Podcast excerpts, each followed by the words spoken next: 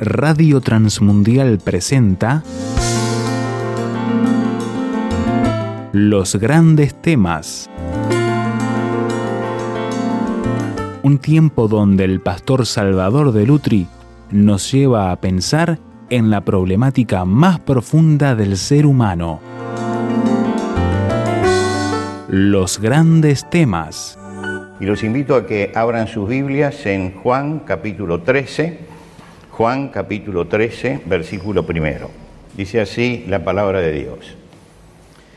Antes de la fiesta de la Pascua, sabiendo Jesús que su hora había llegado para que pasase de este mundo al Padre, como había amado a los suyos que estaban en el mundo, los amó hasta el fin. Y cuando cenaban, como el diablo ya había puesto en el corazón de Judas Iscariote, hijo de Simón, que le entregase, Sabiendo Jesús que el Padre le había dado todas las cosas en las manos y que había salido de Dios y a Dios iba, se levantó de la cena y se quitó su manto y tomando una toalla se la ciñó. Luego puso agua en un lebrillo y comenzó a lavar los pies de los discípulos y a enjugarlos con la toalla con que estaba ceñido. Entonces vino a Simón Pedro y Pedro le dijo, Señor, ¿tú me lavas los pies? Respondió Jesús y le dijo, lo que yo hago tú no lo comprendes ahora, mas lo entenderás después. Pero le dijo, no me lavarás los pies jamás. Jesús le respondió, si no te lavare, no tendrás parte conmigo. Y lo dijo Simón, Simón Pedro, Señor, no solo mis pies, sino también las manos y la cabeza. Jesús le dijo, el que está lavado no necesita sino lavarse los pies, pues está todo limpio, y vosotros limpio estáis, aunque no todos porque sabía quién le iba a entregar. Por eso dijo, no estáis limpios todos. Así que, después que les hubo lavado los pies, tomó su manto, volvió a la mesa y les dijo, ¿sabéis lo que os he hecho? Hasta aquí nada más en la lectura de la palabra de Dios. Estamos por celebrar la Cena del Señor y creo que es pertinente frente a, las semanas que nos esperan, que pensemos un poco en el sentido de la cena del Señor para poder participar del pan y de la copa con conciencia de lo que estamos haciendo. Todos recordamos que el Señor Jesucristo, siete días antes de la Pascua, e hizo su entrada triunfal a la ciudad de Jerusalén y comenzó así la Semana de la Pasión. En la Semana de la Pasión tenemos la última cena, la muerte y la resurrección de Cristo. Ahora, ¿por qué hablar de este pasaje específico que está en la mitad de la semana o, casi al fondo de la semana porque es la noche de la cena de la Pascua? Porque sucede justamente la noche antes que Jesús fuera a la cruz y resume en un símbolo, y me voy a dedicar únicamente a ese símbolo que está aquí, lo que ha sucedido, lo que está sucediendo y lo que va a suceder. El Señor tuvo la, capacidad de sintetizar algo y anunciarle a los discípulos esto. Lavar los pies era una tarea común en la época, no es nada asombroso que haya sido esto. Pero los padres de la iglesia, cuando analizaban este pasaje, cuando estudiaban este pasaje, fueron los primeros en que comentaron este hecho y dijeron es un ejemplo supremo de humildad y de humillación. Pero además dijeron algo más hay detrás de todo esto. ¿Por qué? Porque hay una frase de Jesús, lo que yo hago tú no lo comprendes ahora, mas lo entenderás después es una frase diciendo, ustedes van a tener que interpretar esto en algún momento para entender realmente lo que estamos haciendo. Y yo quiero detenerme en un detalle de el algo más, ese que Jesús menciona. Juan relata en el Evangelio, se levantó de la cena y se quitó su manto y tomando la toalla se ciñó. Al finalizar la tarea, dice, así que después que les hubo lavado los pies, tomó su manto y volvió a la mesa. Quiere decir que el manto era la distinción del profeta. Los profetas de la antigüedad usaban un manto, que era su característica. Recordamos que Samuel, cuando lo deja Saúl, se toma del manto este, Saúl para retenerlo y dice, el manto se rompió. Recordamos el manto de Elías, la importancia que tuvo en todo, desde el llamamiento de Eliseo hasta abrir este, el río, todo esto, era el manto de Elías que era el poder y la autoridad del profeta.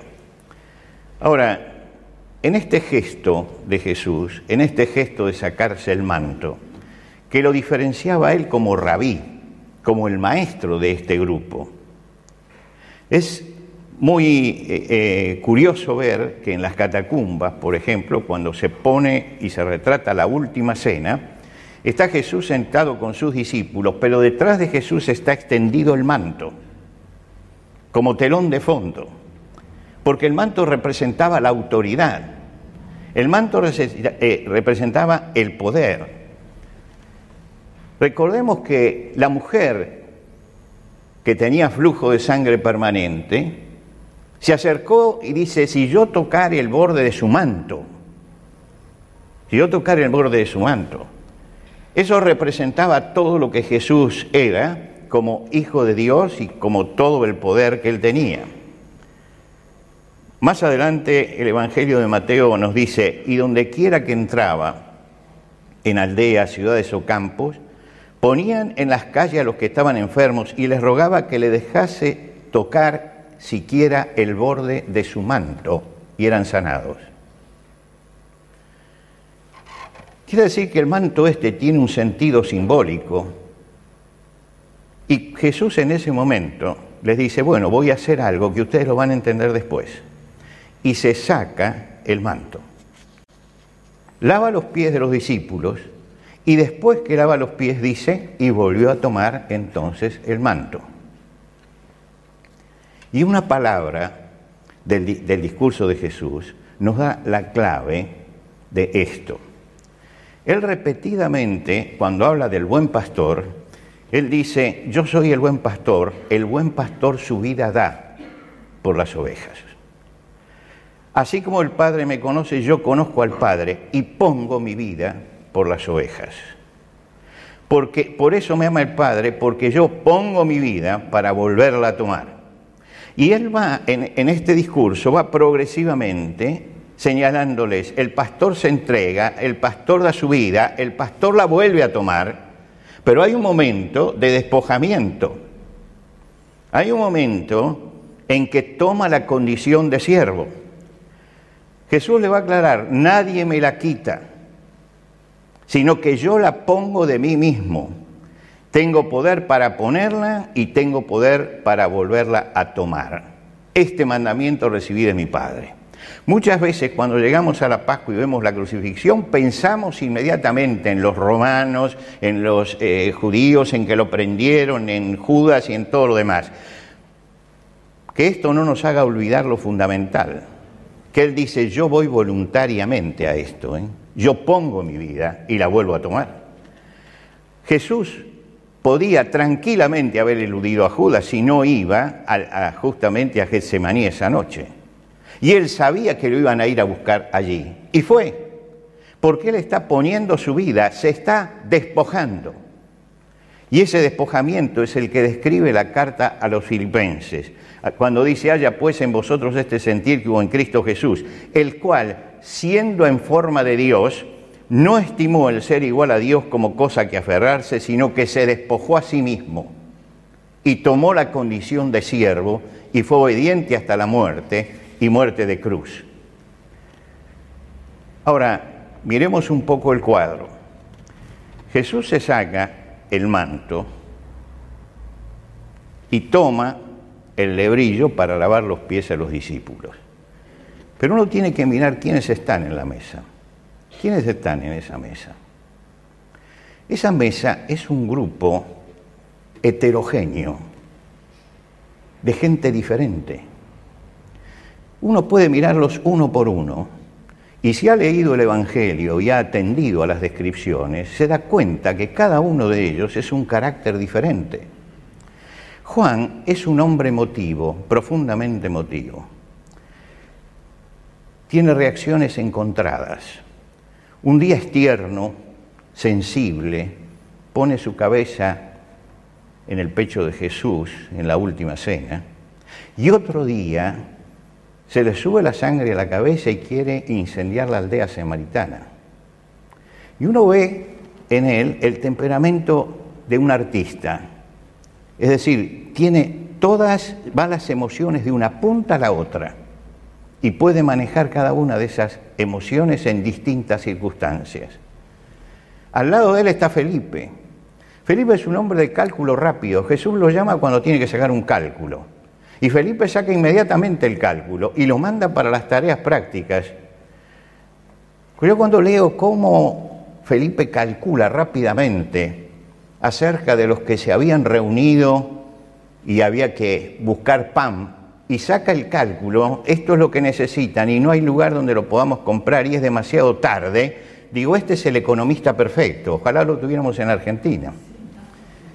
Ese es el economista perfecto. Al lado está Andrés, es un hombre silencioso, pero que cada vez que tiene que hacer algo lo lleva a Jesús. Es el hombre que establece puentes. Permanentemente está estableciendo puentes. Es el hombre de las relaciones públicas. Jesús lo tenía para eso. Él hacía relaciones públicas. No se destacaba en otras cosas, pero él siempre estaba trayendo a alguien a Jesús. Está Mateo, hábil para hacer dinero. Este es un empresario nato. Sabía cómo multiplicar el dinero. Está Simón el celador, era un hombre sensible frente a la necesidad del otro. Hubiera sido un sindicalista bueno. ¿Sí? Especie desconocida en nuestro país. Este, pero eso es lo que hubiera sido. Bartolomé era un hombre de condiciones éticas, sincero consigo mismo, que cree y practica lo que cree. Había sido un excelente religioso. Y Tomás hubiera sido un gran científico porque él quería la prueba de las cosas. Investigaba. Y Pedro, un hombre impulsivo, egocéntrico, que era capaz de cambiar de idea de un momento para otro, hubiera sido un político. Allí hay alguien silencioso, Simón el Menor, nunca una palabra digna de ser registrada, pero siempre activo con los doce. Eran esos obreros silenciosos que trabajan y trabajan y trabajan y trabajan y no se hacen notar, pero dejan la obra allí hecha. La mirada a la mesa nos presenta un grupo totalmente heterogéneo. Todos los temperamentos, todas las personalidades, todas las clases sociales todas las vocaciones están sentados en la misma mesa. ¿Cómo hacemos para sentar a toda esa gente tan diferente en una misma mesa? ¿Cómo hacemos para coordinar estos caracteres tan diferentes para que puedan compartir algo? ¿Qué es lo que ellos tienen en común? Ellos tienen en común que todos son pecadores y saben que son pecadores. Y todos, todos ellos, tienen puesta su fe en Jesucristo. No es la iglesia esto, la iglesia va a venir después en Pentecostés, pero es el preludio de la iglesia, de lo que somos nosotros esta mañana. Porque estamos reunidos aquí alrededor de la mesa del Señor, el Señor está con nosotros, y si nos miramos en el espejo de los doce, cada uno de nosotros puede identificarse con alguien. Cada uno puede decir, yo soy ese que está sentado a la mesa. Y somos un grupo absolutamente heterogéneo, porque la iglesia es eso, es un grupo heterogéneo, no puede ser un grupo homogéneo. Tiene que ser heterogéneo. Y estamos reunidos todos esta mañana por la misma razón que ellos se reunieron en primer lugar, porque admiten, hemos admitido nuestro propio pecado y hemos puesto nuestra fe en Jesucristo. Y eso era lo que los mantenía unidos. Jesús le está dando a esa protoiglesia el último mensaje antes de ir a la cruz. Y el último mensaje es algo que Pablo lo va a sintetizar en muy pocas palabras. Dios muestra su amor para con nosotros en que siendo aún pecadores, Cristo murió por nosotros. Y este es el mensaje de esta mesa que tenemos delante. Este es el mensaje de la cena del Señor, que Dios mostró su amor para con nosotros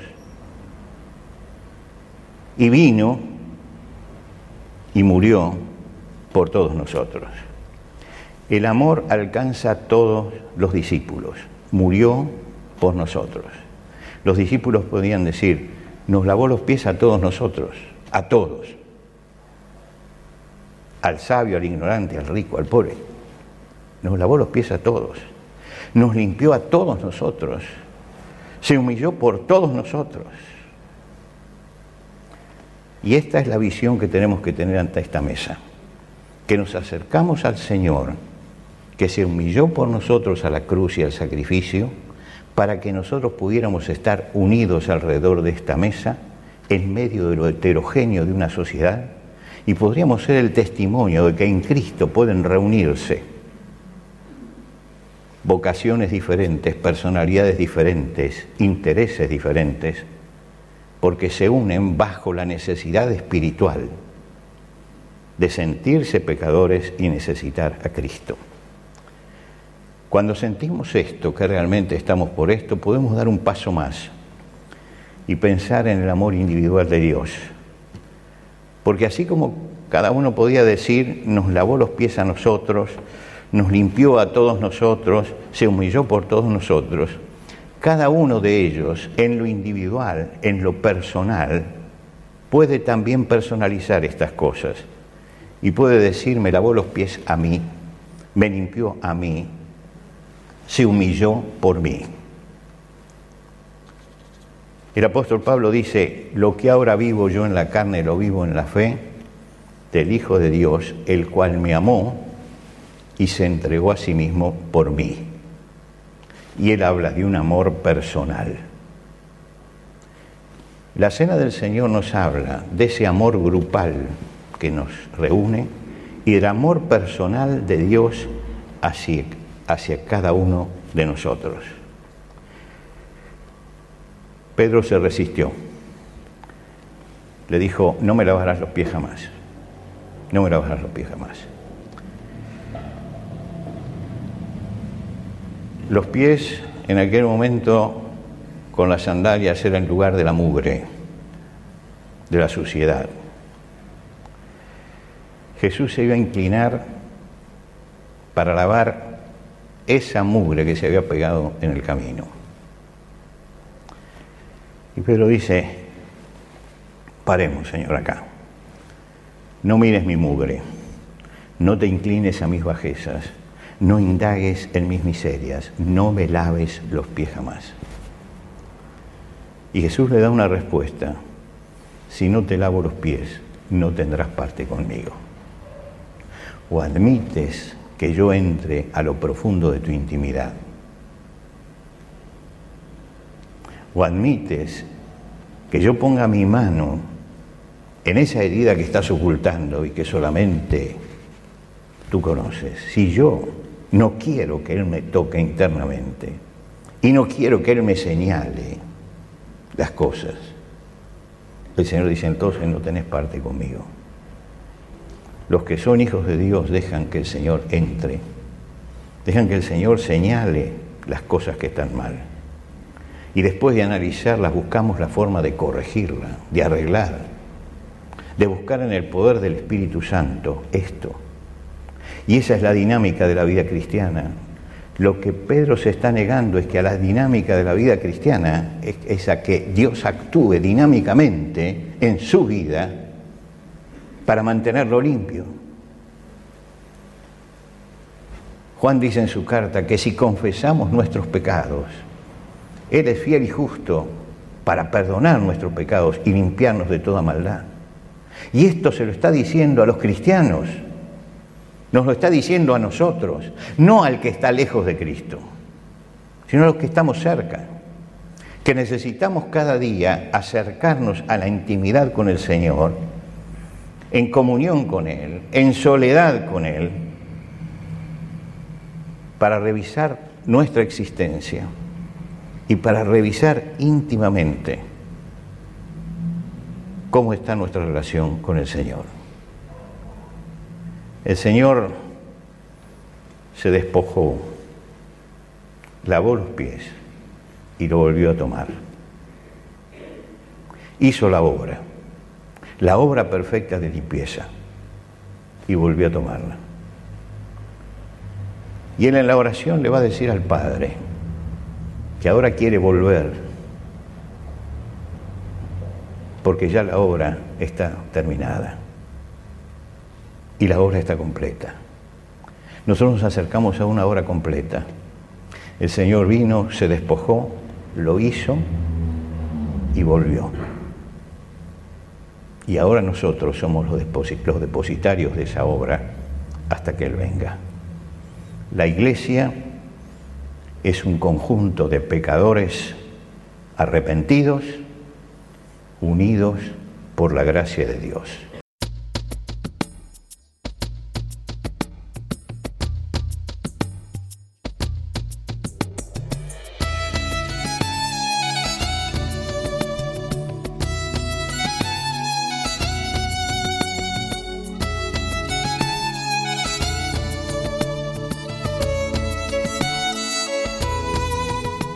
¿Qué le pareció el desafío que nos presentó el pastor Salvador de Lutri en los grandes temas de hoy? ¿Qué preguntas, aportes y discusión le gustaría compartir con nosotros? Déjelo saber a través del 091-610-610, SMS o WhatsApp. 091-610-610. Si está fuera de Uruguay, agregue el número en su libreta de contactos así, símbolo de más 598 91 610 610. La reitero, símbolo de más 598 91 610 610. Encuéntrenos también en el sitio web tierrafirmertm.org para escuchar los audios de este y los demás grandes temas. Tierrafirmertm.org